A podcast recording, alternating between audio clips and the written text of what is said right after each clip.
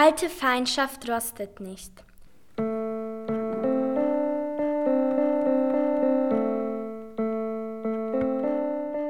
Ich lief in Gedanken versunken über die Tower Bridge. Ich, Mark Chamberlain, war 26 Jahre alt. Die Presse nannte mich den besten Detektiv von ganz London, weil ich schon viele Fälle gelöst hatte. Doch schon lange hatte ich nichts mehr zu tun bekommen. Dabei wollte ich doch eine Limited Partnership, die Chamberlain Royal LP, gründen und zusammen mit meinem Freund Martin Royal, der ebenfalls Detektiv war, bis ins hohe Alter weitere Detektive ausbilden. Als ich mich zur U-Bahn-Haltestelle Tower Hill begab, sah ich den Tower of London. Wie gerne wäre ich im Besitz der Kronjuwelen, dem größten Schatz von England. Aber ich war ja Detektiv, kein Schwerverbrecher. In Gedanken an das viele Geld, das mir noch fehlte, um die LP gründen zu können, stieg ich in die U-Bahn ein. Ich fuhr mit der gelben Linie bis South Kensington, stieg in die blaue Linie um und am Leicester Square aus. Dann lief ich nach Hause. Es regnete Hunde und Katzen in London. Ich saß an meinem Computer, als das Telefon klingelte. Sofort nahm ich ab, in der Hoffnung, es sei ein Kunde doch ich hörte eine verzerrte Stimme. Wir werden den Ruinen in den Tower bringen. Wer auch immer dahinter steckte, lachte hämisch. Dann legte der Anrufer auf und alles war wieder still. Ich dachte nach, wer das wohl war? Es könnte jeder sein. Schon viele hatten von mir, dem besten Detektiv Londons, gehört, und da ich schon ein paar Verbrecher hinter Gitter gebracht hatte, hatte ich mir leider auch viele Feinde gemacht. Mein Erzfeind, Bruce Anderson, saß seit kurzem wieder hinter schwedischen Gardinen. Der war es schon mal nicht. Aber was war mit Ronnie Merricombe oder Tom Smith? Es könnte auch die Bande Westminster sein. Da kam Arbeit auf mich zu. Doch ich hatte eine Lösung parat und diese hieß, ich rief Martin an und beriet mich mit ihm. Martin und ich waren schon ewig Freunde. Wir kannten uns seit der fünften Klasse. Er war auch 26 Jahre alt und 1,82 Meter groß, also genauso groß wie Sherlock Holmes. Mal schauen, was Martin dazu sagt, dachte ich und rief ihn an. Als er ans Telefon ging, wusste ich sofort, dass etwas nicht stimmte. Man hat eine Bombe im Tower of London gefunden, direkt bei den Kronjuwelen, keuchte er entsetzt. Soll das ein Witz sein? fragte ich. Als ob ich darüber Witze machen würde, stieß Martin hervor. Das klingt nach einem Fall für uns. Was können wir nur tun? Im Moment abwarten und Tee trinken.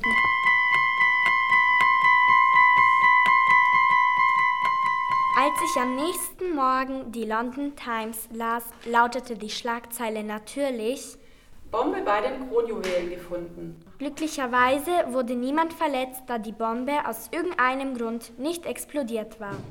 Da fiel mir ein, dass ich Martin gar nichts von dem geheimnisvollen Anruf erzählt hatte. Das musste ich unbedingt nachholen. Nachdem ich Martin davon erzählt hatte, fuhr ich zum Tower, wo längst alles abgesperrt war. Ich hoffte, Kommissar Broadshake zu finden. Der arbeitete bei Scotland Yard und vertraute mir. Als ich ihn tatsächlich am Tatort entdeckte, erzählte ich ihm von dem Anruf. Er war sehr erstaunt darüber, dass mich jemand sozusagen gewarnt hatte. Darüber war ich ja selber erstaunt. Wissen Sie denn, welche Telefonnummer es war? wollte der Kommissar wissen.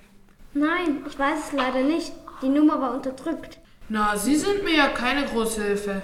Ich drehte mich ohne ein weiteres Wort um und machte mich auf den Weg zum London Eye, meinem Lieblingsplatz in London. Was sollte ich denn machen? Schließlich hatte ich keine Kristallkugel zu Hause. Als ich in der Gondel saß, genoss ich wieder einmal den Ausblick. Hier konnte ich in aller Ruhe nachdenken und meine Gedanken sortieren. Doch jetzt nicht, denn mein Handy klingelte. Wieder einmal war es Martin, der eine schlechte Nachricht für mich hatte. Bruce Anderson ist aus dem Gefängnis ausgebrochen. Wie bitte was? Das kann nicht wahr sein. Ja, und er hat sich direkt in ein Flugzeug nach New York geschmuggelt. Jetzt ist er weg, erzählte Martin weiter. In meinem Kopf flatterte es. Hatte Bruce Anderson etwa die Bombe platziert und war nun auf der Flucht?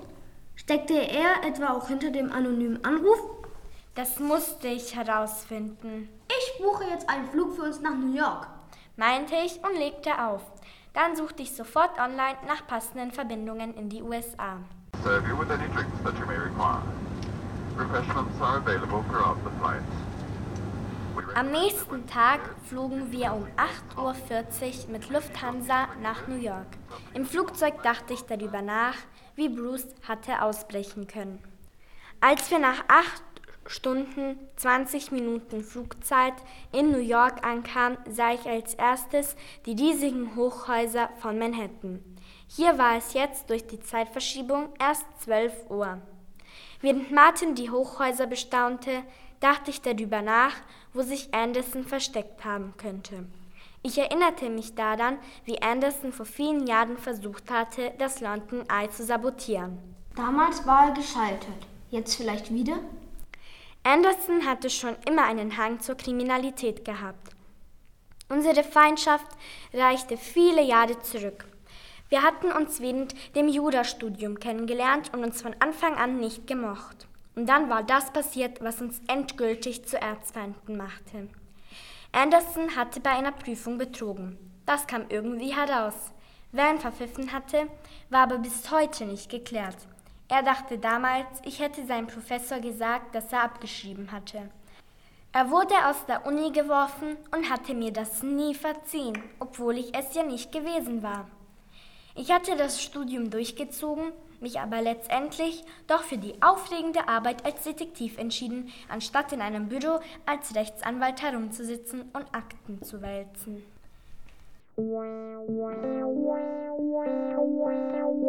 Aber zurück zu Anderson. Er hatte schon immer ein Faible für prächtige Bauwerke. Ich überlegte. Dann fiel es mir wie Schuppen vor den Augen. Ja klar, das Empire State Building. Das war groß und prächtig. Da musste ich hin. Ich fuhr mit Martin zum Empire State Building und als wir dort in die Eingangshalle liefen, kam ich mir klein vor. Die Wände waren prachtvoll verziert und diesmal war es nicht Martin, der den Blick nicht abwenden konnte. Das war alles so schön. Doch noch etwas begeisterte mich. Die Frau, die hinter dem großen Eingangsschalter saß. Ungefähr 21 Jahre alt, gut aussehend. Ich ging zu dieser, ich muss zugeben, hübschen Frau. Hallo? Hi, Sie kommen nicht aus den USA, oder? Nein. Und? Ist das schlimm? Natürlich nicht. Dann beugte sie sich vor. Ihr Freund erinnert mich an Sherlock Holmes. Er kurzt sich genauso um. Kein Wunder. Wir sind schließlich Detektive. Detektive? Ja, wir kommen aus London und verfolgen meinen Erzfeind. Cool, ich bin nämlich Hobbydetektivin. Bevor ich noch etwas sagen konnte, mischte sich Martin in das Gespräch ein. Sie halten sich wohl für Miss Marple. Wie? Mit Hobbydetektiven geben wir uns aber nicht ab. Schön. Dann lassen wir das Thema. Wollen Sie jetzt auf den Turm hochfahren oder nicht? Wieso musste Martin immer auf seinen Mitmenschen rumhacken? Ich entschuldigte mich für seinen blöden Spruch und fragte die Frau nach ihrem Namen. Wie heißen Sie eigentlich? Angelina Black. Dann heißt Ihr Bruder bestimmt Sirius Johnson. Sie kennen doch Harry Potter. Schade, dass Silencio bei Ihnen vermutlich nicht wirken wird. Schluss jetzt, Martin. Wir haben echt Wichtigeres zu tun. Wir müssen Bruce Anderson finden. Und zwar schnell. Wenn Ihr Freund nichts dagegen hat, würde ich Sie bei Ihrer Suche gern unterstützen. Ich habe in fünf Minuten Feierabend. Sehr gerne. Betrachten Sie das als Entschuldigung. Gut, dann kommen wir gleich zur Sache. Wie sieht Ihr Ernstfall denn aus? Beschreiben Sie mir mal. Sie sprach so schnell, dass Martin gar nichts mehr einwenden konnte. Bruce ist ca. 1,90 Meter groß, sehr schlank, grüne Augen, schwarze Haare, wobei er sie meistens ganz kurz geschoren trägt. Er hat eine Krone am rechten Unterarm eintätowiert. Ach ja, und er hat einen Ohrring im linken Ohr. Der war gestern da, ich bin mir ganz sicher. Er hat gefragt, um wie viel Uhr die Aufzüge schließen und ob die Aussichtsplattform nachts bewacht wird. Das war extrem strange. Sie wissen nicht zufällig, wo er übernachtet? Doch klar, er meinte, er würde im Walddorf Astoria wohnen. Er wollte mich nämlich dorthin auf einen Drink einladen und mit seiner privaten Limousine abholen. Aber das habe ich ihm nicht abgekauft. Er sah nicht gerade reich aus. Trotzdem war es zumindest eine Spur. Selbst Martin musste zugeben, dass Miss Black uns wichtige Hinweise geliefert hatte. Also, auf zum Waldorf Astoria.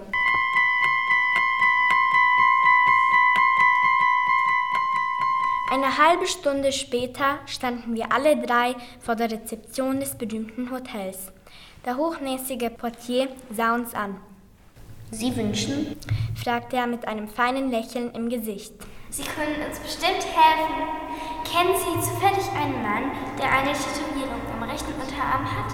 Es ist eine kleine Krone. Er müsste bei Ihnen wohnen. Ja, ich habe gestern mit dem Mann gesprochen, den Sie suchen. Er meinte, in zwei Tagen hätte er das Geld für einen zweiwöchigen Aufenthalt in unserer Deluxe Suite zusammen. Ich sollte sie schon mal für ihn reservieren. Ich habe ihm gesagt, erst wenn er mit dem Geld kommt, kann ich für ihn buchen, da mir das Ganze sehr seltsam vorkam. Danke für die Auskunft. Wissen Sie, Auf einmal ging eine leise Sirene los. Martin, was hast du wieder für einen komischen Klingelton ausgewählt? Das kommt von meinem Handy. Ich habe eine Überwachungs-App installiert, die sofort meldet, wenn sich jemand unerlaubt Zutritt zum Empire State Building verschafft. Wir müssen sofort zurück.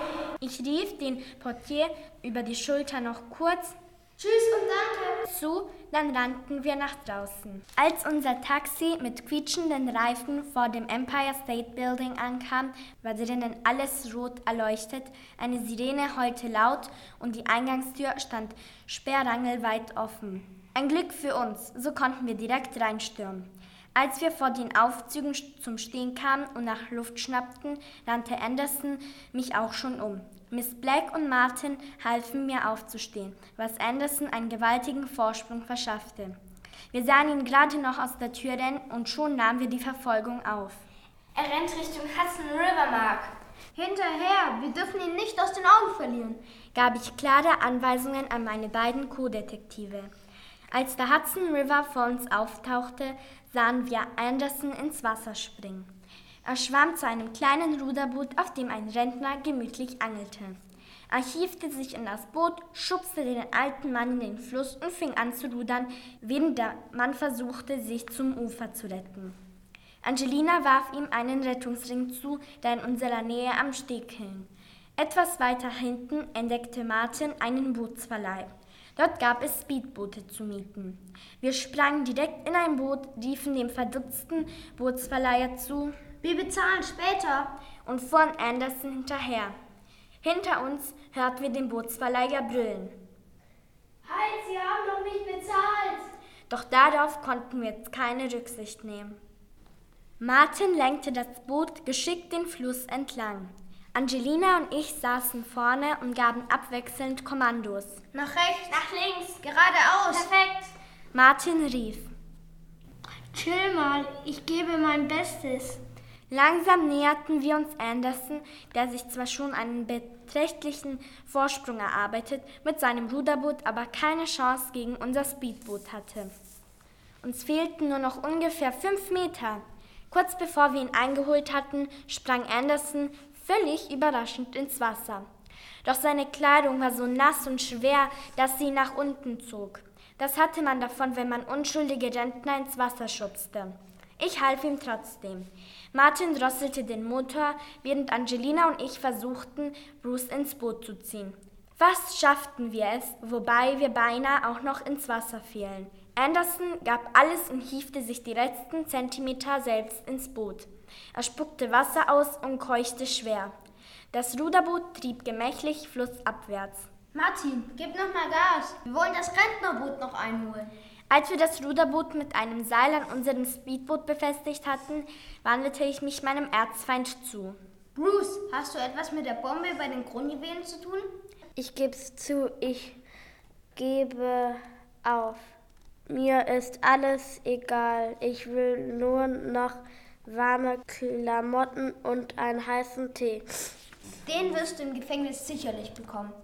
Und dass du mir dieses Mal länger drin bleibst. Zurück am Ufer gaben wir dem immer noch wütenden Bootsverleiher sein Speedboot zurück. Tut mir leid, aber wir waren auf Verbrecherjagd. Ich hoffe, 40 Dollar reichen. sagte ich und gab ihm zwei Scheine. Er schien sich langsam zu beruhigen. Na gut, normalerweise hätte ich eine halbstündige Spitztour 20 Dollar gekostet. Von daher verzichte ich auf eine Anzeige. Als nächstes händigten wir dem Rentner, der in eine Decke gewickelt ebenfalls im Bootsverleih saß, sein Ruderboot aus. Ich hätte nie gedacht, dass Angeln so gefährlich werden könnte. Wir liefen mit Bruce im Schlepptau zur nächsten Polizeistation. Dort bekam auch er eine warme Decke und wir erfuhren endlich, was hinter der Aktion mit der Bombe steckte. Anderson hatte in London vom Gefängnis aus einen Masterplan entwickelt, wie er an die Krone der Queen kommen könnte. Sein Kollege Ronnie Merrickham hatte die Bombe platziert und Bruce zur Flucht verholfen. Geplant war, dass Ronnie im Tower wartete, bis die Bombe explodierte. Dann sollte er sich die Krone schnappen und Bruce nach New York folgen. Leider war dieser Plan daran gescheitert, dass es eine Fehlzündung gab. Ich bin nicht schuld, dass es nicht geklappt hat. Ronny hat alles verbockt. Er war einfach zu blöd dazu, eine Bombe zu bauen, die explodiert. Wenigstens hat er mich aus dem Gefängnis geholt. Da habe ich so einen to tollen Plan entwickelt, nur um danach wieder im Knast zu sitzen, meinte Bruce und schaute uns an wie ein Unschuldslämmchen. Wieder in London übergaben wir Bruce an Scotland Yard. Kommissar Brodchick, wie schön, dass wir uns treffen. Wie Sie sehen, bin ich wohl doch nicht so ein schlechter Detektiv. Ich muss zugeben, das war ganz schön gut. Die Reisekosten ersetzen wir Ihnen natürlich. Eine Prämie dafür, dass Sie Mr. Anderson gefangen haben, bekommen Sie natürlich auch noch in Höhe von, sagen wir, 10.000 mm, Pfund. Ich war platt. Endlich hatte ich das Geld für die Gründung meiner LP zusammen. Ob Angelina wohl in England bleiben würde oder würde sie nach New York zurückkehren? Ein Dreier-Detektivteam wäre bestimmt super. Doch Martin würde damit nicht ganz einverstanden sein. Ich würde mit ihm reden und ihn davon überzeugen müssen, dass es eine gute Idee war, mit ihr zusammenzuarbeiten.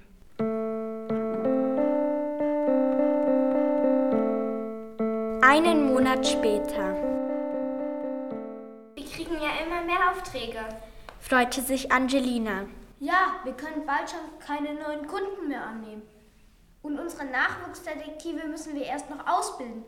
Da kommt auch jede Menge Arbeit auf uns zu. In diesem Moment kam Martin herein und beteiligte sich am Gespräch. Angelina, deine neue Frisur ist unmöglich. So laufen uns doch die Kunden vor Schreck davon. Martin, lass sie doch. Mit 15 hast du dir die Haare orange werden lassen. Das sah noch schlimmer aus. Wir alle lachten. Es würde noch viele heitere Jahre geben. Das war das Hörspiel Alte Feindschaft rostet nicht. Ihr habt gehört in den Rollen Detektiv Mark Chamberlain Lukas, Co-Detektivin Angelina Black Sarah, Co-Detektiv Martin Royal Jordi, Erzfeind Bruce Anderson Leo, Hotelportier Tamim. Kommissar Mr. Broadshake Tim. Alter Rentner Bootsverleiher Enno. Erzählerin Stella. Das war eine Veranstaltung in der Stadtbibliothek Stuttgart im Jahr 2018.